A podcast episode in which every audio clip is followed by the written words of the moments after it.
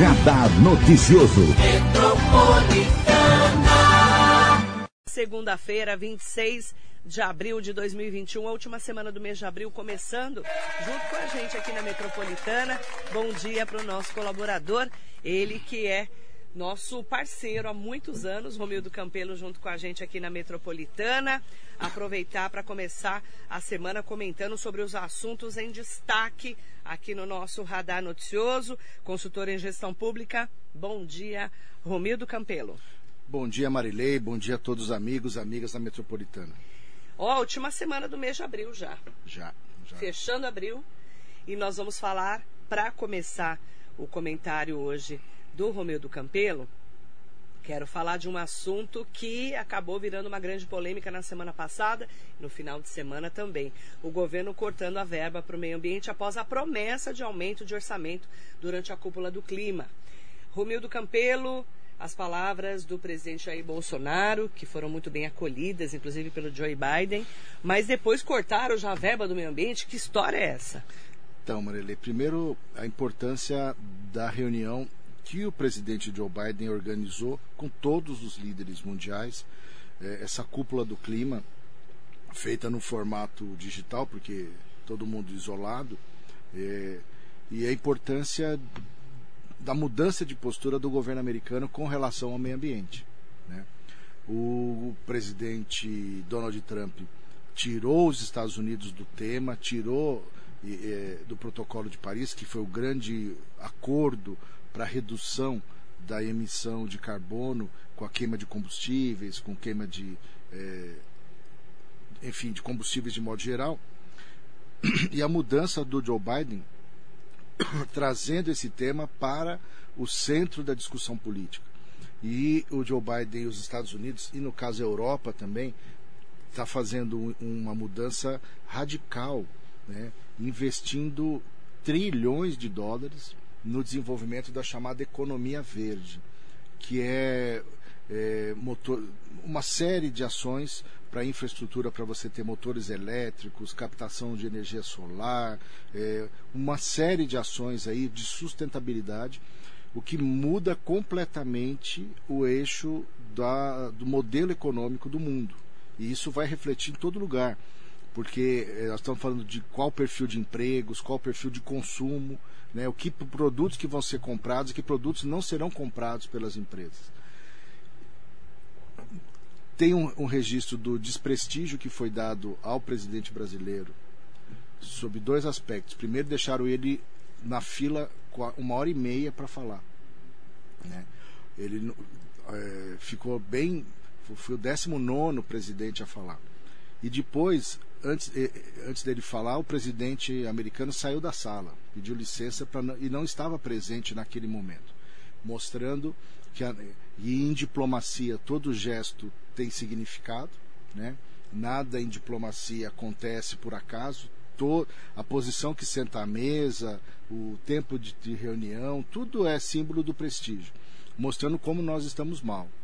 Todo mundo se surpreendeu muito positivamente com o discurso do presidente Bolsonaro, dizendo do compromisso com o meio ambiente, que ia ampliar os investimentos, se preocupar com a questão ambiental.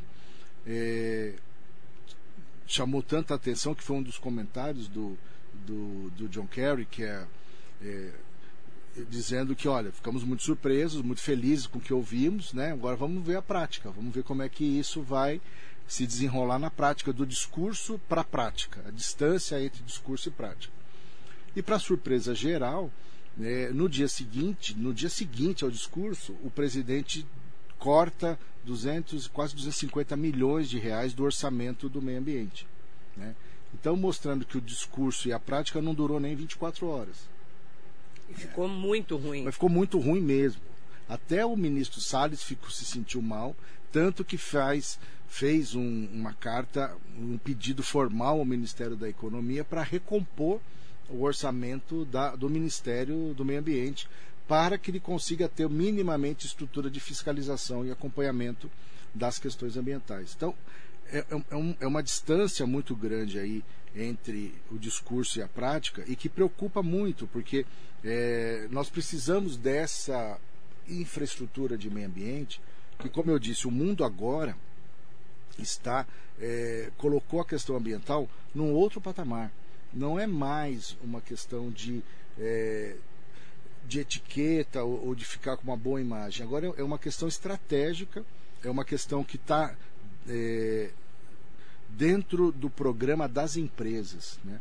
Tem uma, é, uma certificação internacional chamada ESG, que em português seria ASG, que é ambiental, social e de governança. As empresas estão investindo milhões de dólares, de reais, para se adequar a, essa, a essas diretrizes com preocupação ambiental na produção, social e de governança. As empresas mais modernas, as empresas que querem ter acesso a fundos de investimento, a dinheiro, precisam obrigatoriamente trazer essas três siglas para uhum. dentro das suas empresas, para dentro da sua produção. Né? E quem não tiver isso, simplesmente não vai vender. É como no passado, recente, a ISO 9000. Todo mundo o vai selo, lembrar. Né? O selo ISO 9000. As empresas fizeram, foi uma grande corrida há uns 20 anos atrás para que as empresas tivessem o selo ISO Verdade. 9000, porque se ele não tivesse ISO 9000, a, a, ele não podia vender. Ele não conseguia vender, ele não fornecia para as montadoras, para, para as outras empresas. Então, a sigla, o que foi a sigla ISO 9000 há uns 20 anos atrás, é a sigla ESG ou ASG hoje, onde está o ambiental em primeiro lugar, o social e a forma de administração das empresas, que é a governança. Então, nós estamos falando de uma, um assunto que não é mais é, opcional, agora é obrigatório. E a nossa mensagem, é, e a mensagem prática em governo é o orçamento, a, a sua vontade política se, se materializa no quanto você dá de dinheiro para aquele assunto. Se você diz que é importante, mas não põe nenhum centavo lá, ou põe menos do dinheiro do que precisa, mostra que você não, de verdade, não dá importância nenhuma. Porque você não dá dinheiro para que aquele assunto possa ser tratado, cuidado e administrado. Então, é, é, é com muita preocupação que eu vejo, é, vi com muita alegria o discurso, mas com muita preocupação o dia seguinte a prática de não ter dinheiro, de diminuir o orçamento, de tirar mais ainda os instrumentos de é, gestão ambiental do Ministério, que vai refletir na nossa agricultura, na nossa indústria, na capacidade de exportação e de apresentar para a, a para o mercado internacional que nós estamos fazendo a nossa lição de casa, que a gente está cuidando da nossa parte, da nossa responsabilidade ambiental e é, vai piorar ainda mais a questão econômica do país pelas restrições que provavelmente nós teremos por esse desalinhamento. É, fala uma coisa, mas faz outra, né? O presidente sinalizou para o mundo inteiro que estava muito preocupado com o meio ambiente, fez inclusive é, promessas, comprometimentos que pela prática parece que não vai acontecer. É, exatamente.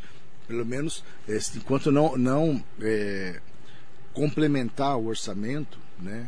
É, não terá instrumentos e vai acabar tendo um desmonte ainda maior. É. Nós já tivemos o aumento de desmatamento da Amazônia maior nos últimos dois anos. Tem aí é, denúncia de, de corte ilegal de madeira e tudo mais nos, nesse ano, está uhum. muito forte isso. E, e, e volta a, a colocar na, na, o tema, quer dizer, a questão ambiental, social e, de, e, a forma de transparência dos governos e das empresas é hoje é, uma certificação fundamental e a gente vai ouvir essas duas siglas ESG, que é a versão em inglês, ou ASG uhum. em português, cada vez mais e as empresas têm que estar alinhadas a isso, têm que estar preocupadas com isso, têm que se preparar, têm que colocar isso na produção e trazer para dentro da empresa essa cultura e essa preocupação na gestão ambiental social, o papel social das empresas e a transparência na governança. Esse é o assunto é, nacional e internacional em destaque hoje com o Romildo Campelo. Quero também é, chamá-lo para conversar sobre o novo secretário de saúde da Prefeitura de Mogi das Cruzes. Ontem, as informações extraoficiais davam conta de que o prefeito Caio Cunha deve anunciar hoje, pode ser que ele anuncie hoje, o Dr. Zeno Morrone como o novo secretário de saúde da Prefeitura de Mogi das Cruzes. Né? Desde o dia 12 de abril, com a exoneração do Dr. Henrique Nalf, uma comissão de secretários, né, que está formada aí pelo prefeito Caio Cunha, que está acompanhando de perto a saúde da cidade em plena pandemia do novo coronavírus. Doutor Zeno é, não confirma a informação, nem a assessoria do prefeito Caio Cunha, mas é a conversa que a gente ouviu ontem, inclusive em vários pontos aí da cidade. Você sabe como é que é Mogi, sim, né? Grande. Né? E você conhece bem os bastidores da nossa política, né, Romildo? Como que você enxerga aí se realmente for confirmado o doutor Zeno Morrone como novo secretário de saúde da Prefeitura de Mogi? Olha, Marilei, se for realmente o doutor Zeno, eu vejo com ótimos olhos, ótima referência. Eu tenho um carinho muito grande pela pessoa do Dr. Zeno e a competência dele como, como médico. Conheço o Dr. Zeno aí há, há muitos e muitos anos. É, penso que se realmente ele for o secretário escolhido, é uma escolha muito correta. Né? Uma pessoa competente, um médico, uma pessoa da área da saúde. Né? Então, mogiano, conhece a cidade, conhece as pessoas, sabe quem é como. É, quem ele pode contar para ajudar na secretaria, quem ele não deve procurar, quer dizer, conhece a cidade. Então, se for realmente o Dr. Zeno Morrone Júnior o indicado, eu vejo com muito bons olhos, acho que é um acerto, acho que é um nome muito correto aí é, para a Secretaria de Saúde. Volto a insistir que, que entendo que a demissão do Dr. Henrique é um equívoco, né, Dr. Henrique Naufel, mas, já que é um fato consumado, precisa ter um novo secretário ou secretária de saúde, a escolha do nome do Dr. Henrique, do Dr. Zeno Morrone, muito boa. Acho que é uma pessoa competente, sabe o que faz, tem uma larga experiência, inclusive, é, em governo, trabalhou em vários, vários, vários cargos dentro de governo, na área de saúde. Mas nunca foi secretário, né? Não, nunca foi secretário. Mas, então, mas, mas isso seria é de... uma ótima oportunidade. Sim, né? não, mas isso é o de menos, no sentido de que é, é uma pessoa mais do que preparada para Mas ser ele várias secretário. vezes foi cotado para ser secretário. Sempre foi é isso cotado. que eu estou falando. Sempre foi Desde a cotado. época lá, lá atrás do Marco Bertaioli, quando Sim, era prefeito de sim, Mogi, sim. ele já era um dos cotados para ser secretário. Sim, sempre foi. Sempre, sempre o nome dele, eu sempre ouvi o nome do Dr. Zeno como uma Sempre das no- possibilidades de ser secretário de saúde em Mogi. Exatamente. né? E, e se for, é, e espero que, que realmente seja ou ele ou alguém com, com o mesmo quilate, com a mesma qualidade, né? que seja uma escolha como ele, né? que de fato é um nome representativo, que representa a cidade e a, saúde da cidade, vai enfrentar todo esse desafio que é a, a pandemia né? E, e- e esse enorme sistema que é a saúde de Mogi. Mas é uma pessoa competente e penso que é uma, uma ótima escolha, se realmente for o- o- a decisão do prefeito. Nós estamos aí nesse momento, né, aguardando realmente para saber se vai ser o Dr. Zeno Morrone ou não. Dr. Zeno, que há muitos anos é, é colaborador, sempre veio aqui na rádio, falando dos assuntos importantes em destaque aqui na Rádio Metropolitana. É, no dia 15 de maio do ano passado, ele esteve aqui na nossa bancada falando sobre esse momento que a gente está passando, né? Já estávamos passando desde, desde março do ano passado. O doutor Henrique já era o secretário, o prefeito era o Marcos Melo, que hoje é ex-prefeito de Mogi, e nós falávamos sobre aquele momento, né? Porque ele, como médico legista, né? Ele está há muitos anos, há 37 anos praticamente, no IML, 20 anos como chefe do Instituto Médico Legal de Mogi, é professor das universidades, faculdades de Mogi, uma pessoa com larga escala. Já foi diretor da Vigilância Sanitária, já foi diretor do Hospital Luzia de Pinho Melo e teve outros cargos importantes aqui na região. E a gente falava lá atrás, né, o ano passado, dia 15 de maio do ano passado, ele teve uma entrevista aqui na Rádio Metropolitana falando do momento que a gente estava passando, do começo daquele combate ao coronavírus, que a gente nem conhecia a doença ainda. Vamos colocar um trechinho da entrevista com o Dr. Zeno Morrone, dia 15 de maio de 2020, aqui na Metropolitana. Ele é o chefe do ML de Mogi das Cruzes. Na verdade, ele está há 35 anos no ML de Mogi das Cruzes, né? Aos 65 anos de idade, 42 anos de profissão na medicina. Ele é médico legista e eh, durante muitos anos eu falava com ele que ele era, né, ele fazia partos, né, trazia a vida e no momento da morte ele cuidava também dos corpos das pessoas que tinham morrido. E eu quero até perguntar para o Dr. Zeno Morrone desse momento que a gente está passando, né? Um momento eh, de muitas mortes e que a gente não pode muitas vezes eh, ir lá e velar o nosso ente querido por causa da Covid-19. É um momento diferente até para ele, que está tantos anos nesse, nesse cargo e nesse trabalho. Doutor Zeno, é um prazer recebê-lo. Marilei, bom dia, bom dia aos ouvintes. É um prazer estar aqui com você. É, faz tempo que a gente não, é. não, se, não se conversa. Tava com saudade né? também. Pois é. Mas essa situação que nós estamos passando aqui é uma situação completamente diferente de qualquer coisa que nós já vivemos. É, tanto é que essa incerteza é que nos causa é, a pandemia. Não é o vírus que causa, é a incerteza. É, você não sabe o que vai acontecer amanhã. Você não sabe é, quem vai ser infectado, quem vai parar na UTI. Você não sabe nada, nem aonde está o vírus, né? Uhum. Então isso, essa incerteza é muito ruim. Para você, doutor Zeno Morrone, que está lá há tantos anos no ML, né? Nós temos, é, inclusive, depoimentos de pessoas que falam da dor desse momento da Covid-19, né? Porque é, tem os relatos né, de como o corpo é enrolado, selado em sacos, posto num caixão fechado, sem direito a velório, transportado diretamente para o enterro. Naquele momento não estavam nem podendo fazer velório. Depois eles abriram para algumas horas de velório, né, Romildo? Esse era o momento que a gente estava começando a conhecer o coronavírus. Uhum. Foi dia 15 de maio de 2020. Um trechinho só da entrevista para a gente poder entender um pouquinho é, de que ele é médico ginecologista obstetra e também legista, né? Uhum. Doutor Zeno tem uma vasta experiência, se for ele o secretário realmente confirmado hoje pelo prefeito Caio Cunha, é, pelo menos ele, ele conhece já muito a máquina também, né, Romildo? Já esteve em vários cargos importantes, né?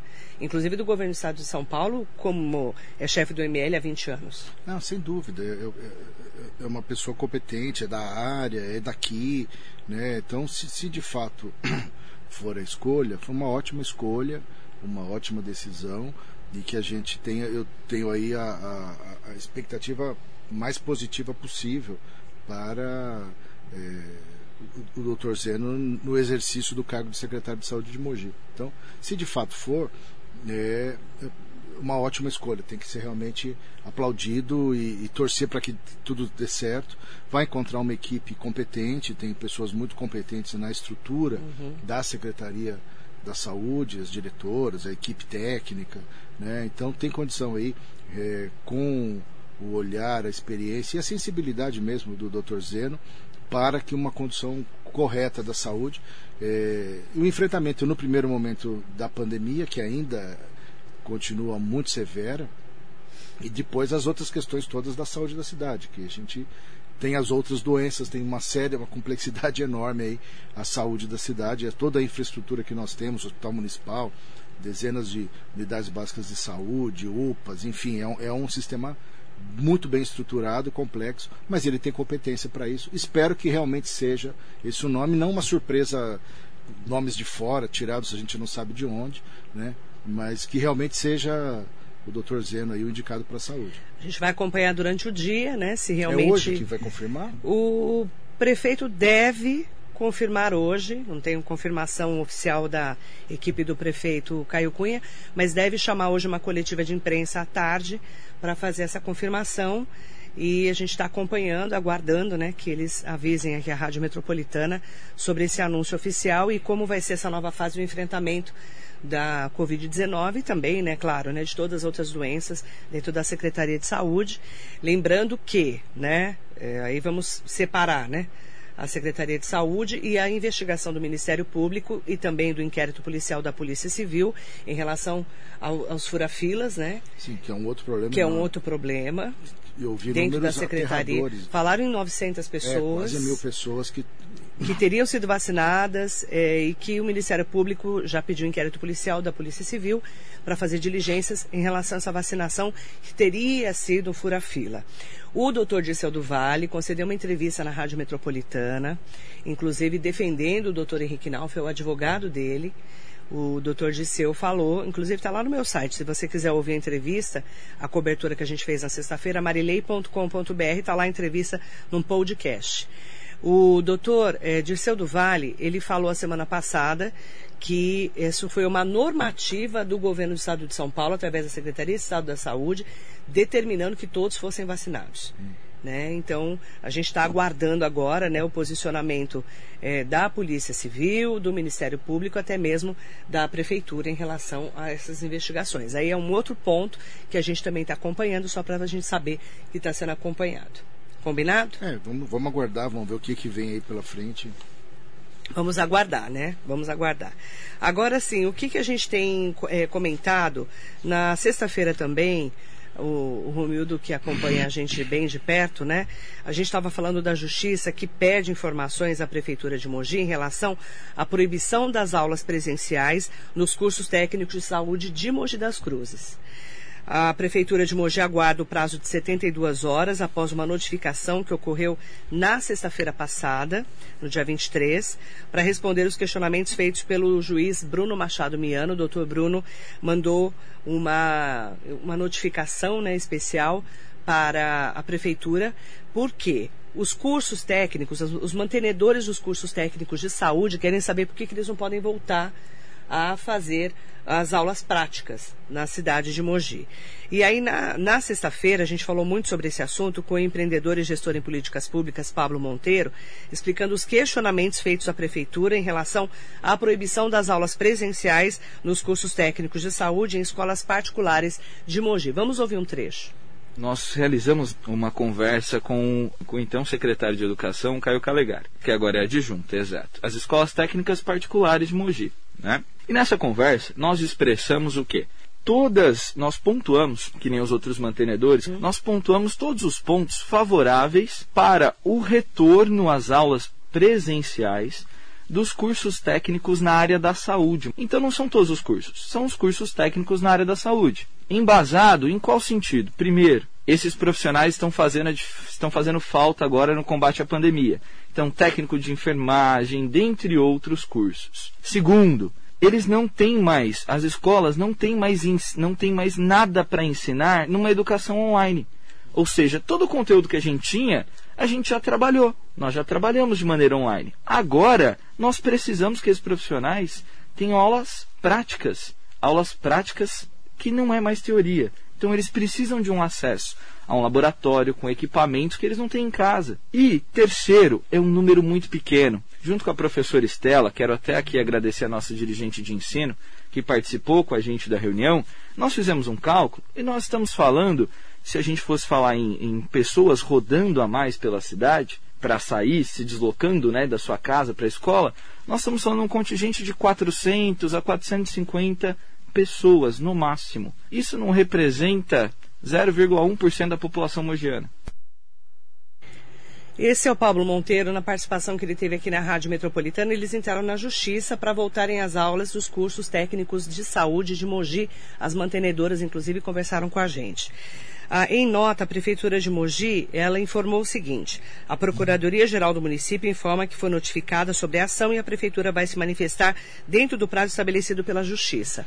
Só que o prefeito Caio Cunha, quando esteve aqui na Rádio Metropolitana, durante uma entrevista dos 100 dias do seu mandato, ele falou o seguinte em relação ao retorno das aulas. Vamos ouvir o que ele falou a gente vai abrir a partir de segunda-feira é, alguns é, é, estabelecimentos de ensino. Então, por exemplo, a partir de segunda-feira, é, ensino superior, profissionalizante, técnico e cursos livres vão poder já estar abertos com limite de 35%. Obviamente que 100% para os cursos na área de saúde, já que tem uma demanda urgente para a formação desse tipo de profissional, para particular e para pública, exceto os profissionalizantes municipais, que no caso é o Crescer. Nosso secretário é, André Stable, ele inclusive ele tem um comunicado com todo o cronograma que já estava feito. A gente só estava esperando a chegada dele para que ele possa ele mesmo anunciar e defender é, esse faseamento é, gradual que, que vai acontecer. Essa entrevista foi dada na sexta-feira de noite, não foi aqui na rádio, não. Foi na sexta-feira de noite. O prefeito Caio Cunha anunciou a reabertura das escolas técnicas da cidade com aulas presenciais a partir de hoje. Foi na sexta-feira à noite, tá? Não foi aqui na rádio, não. Aqui na rádio ele não tinha o cronograma, porque ele ia anunciar à noite o secretário, o secretário André Stabile. Então ele está falando do André Stabile, que ele hoje deve ter um cronograma especial de abertura das aulas hoje. Mais do que tá mais do que na hora, né? De você ter um cronograma para voltar às aulas, né, Romildo? Não, sem dúvida. É, tá mais do que na hora um cronograma. já passamos da hora, está mais do que atrasado de ter vacina para todo mundo, mas aí não é uma culpa do município. Não é culpa do prefeito. É uma culpa do governo nem federal. Do governo nem do governo estadual, do Né? Que está fazendo a sua parte. É, o governo tá do estado, aliás, se não fosse o governo do estado, praticamente não tinha vacina no Brasil. Se não fosse a, a, a Coronavac, a gente não teria praticamente vacina alguma no país e que estamos só com 13% da população vacinada na primeira fase, uhum. menos de 4% na segunda. Agora, tá estranho, né, Marilei? Porque a fala do prefeito é o contrário do que está acontecendo. Né? Ele falou que estaria liberado universidades, escolas técnicas. É, mas ele falou sexta-feira à noite isso aqui. Né? Então, o que o Pablo Monteiro está e os empresários foi a, na sexta-feira de manhã. Estão dizendo exatamente, estão pedindo a mesma coisa que o prefeito disse que fez. Então, né? mas até sexta-feira não estava feito. Pelo é. menos oficialmente não, a é, gente não sabia. Tem uma bateção de cabeça estranha aí, né? Porque, então, mas assim, quando a gente estava aguardando a chegada do André Stabile, o novo secretário, sim. que a gente não sabia quem era, a gente estava aguardando para que ele montasse uma estrutura e, e chamasse uma coletiva, chamasse a imprensa para falar sobre essa nova fase, né, de cronograma de Verdade. aulas, de retomada. Que de... Só que aí na sexta-feira à noite o prefeito liberou essa informação. E que de fato tem que liberar, né, do mesmo modo que é, as que liberar, não tem, tem que liberar eh, eh, os cursos de saúde porque a, a, falta de mão de obra está enorme, é natural. Nós estamos com uma pandemia, necessidade de mão de obra, falta de profissionais, ou porque aumentou a demanda, ou porque também os, profissionais de saúde ficaram doentes. Né? Então tem mais é que liberar mesmo, com absoluta todos os cuidados, todas as restrições, né? Verdade. distanciamento, álcool gel, máscara. Hoje então está liberado. Tem... Não, não está ainda, né? A, a, Vai liberar. A, a né? fala está dizendo que sim, mas o, o papel está dizendo que não. É, mas menos. aí é. hoje a gente precisa confirmar essa informação né, oficial e receber realmente esse cronograma de volta às aulas. A gente vai cobrar isso da assessoria do prefeito Caio Cunha. Sim, porque o que os, os mantenedores de escolas técnicas estão reivindicando está correto. Né? Eles já fizeram a, tudo que podia ensinar à distância já foi feito. Mais do que é evidente que a educação na área da saúde e várias outras precisa das aulas presenciais de é, exercício prático, né? E já adiantou tudo o que precisava e, e, e, é prioridade, precisa ser prioridade liberar esses cursos, não só porque o impacto de 400, 450 Verdade. pessoas é pequeno, mas não por isso, mas pela importância fundamental desses profissionais neste momento e corretamente treinados, né? Não, é, essa certo? nova fase que começa hoje pelo menos a gente quer verificar esse cronograma oficial da Prefeitura de Mogi para a gente ver como que vai ser essa retomada das aulas. Né? Exatamente. Né? Tem que acompanhar e essa reivindicação é mais do que justa. Exatamente. Nós estamos conversando com o Romildo Campelo, falando dos assuntos em destaque dessa semana. Hoje é dia 26 de abril de 2021. Em nome do Edu São Francisco, bom dia Marilei, Romildo, meu grande amiga, todos que estão acompanhando. Marilei, ontem foi aniversário da minha mãe, Dona Célia. Ela acompanha seu programa todos os dias há anos, via rádio. Manda os, os parabéns a ela, por favor. Um grande abraço. Dona Célia, parabéns em seu nome. Um beijo especial para todo mundo que comemora aniversário, não só hoje, mas também nesse final de semana. O aniversário da Dona Célia foi ontem. Dar parabéns para Dona Célia. Eu já tinha dado parabéns no Facebook, Edu, para Dona Célia, mas aproveitar e dar parabéns aqui pela rádio. Bom dia, Feliz Dona Célia, querida. Dona Célia, querida. Muita saúde que é o mais importante. Ah, sem, sem dúvida. Sempre. Romildo, apostas para a semana, como é que vai ser essa semana? Olha, Marília, acho que essa semana é a semana da CPI, né? Acho que é a semana da CPI da, da, é, COVID. da Covid, né? A definição do presidente, que parece que é o senador Omar Aziz, e principalmente a polêmica sobre o relator, se será ou não o senador Renan Calheiros de Alagoas. Acho que essa é, a, é o termômetro, é o grande embate da semana. Né? Verdade. Se essa CPI realmente é, instalada ela será, mas com a relatoria do senador Renan Calheiros não será, não terão, não serão dias fáceis para, para o presidente. O senador Renan Calheiros é para lá de experiente e conhecedor da, da, da, política em Brasília. Então, se realmente ele for o relator, o governo vai, vai, vai ter muita dificuldade. Né? Já começou é, a Veja desse final de semana, a revista Veja, trouxe uma entrevista com o ex-secretário nacional de comunicação Weingarten. Weingarten, que os nomes desses caras são tão difíceis É. que eu tenho dificuldade aqui. Que é- e ele colocando, dizendo que não o governo, ele, ex-secretário nacional de comunicação do governo federal, dizendo que foi incompetência do ministro Pazuello, Mas ele isentou o presidente Jair Bolsonaro. isentou o presidente, mas descarregou no, no É, ex-ministro, né? Pra- Foi que- falta de, de competência, de competência mesmo. Das pessoas que estavam dentro do Ministério da Saúde. Né? Por isso que ficaram batendo cabeça e não compraram a vacina na hora certa. Foi isso que ele disse. Foi, né? foi isso que ele disse. E já Mas ele isentou o Jair Bolsonaro. jogando a, a, a bucha aí no colo, a bomba no colo do ex-ministro Pazuello. Então, é, começa onde falta pão, falta razão. Casa que falta pão, falta razão, né? Começa a jogar um, jogar É. a culpa do outro, né? Então, eu acho que a aposta da semana é, é essa definição aí e e ainda está em, em banho-maria as outras questões da política, né? A questão aqui no estado de São Paulo, você não sabe quem vai para que partido, quem disputa o governo do estado não disputa.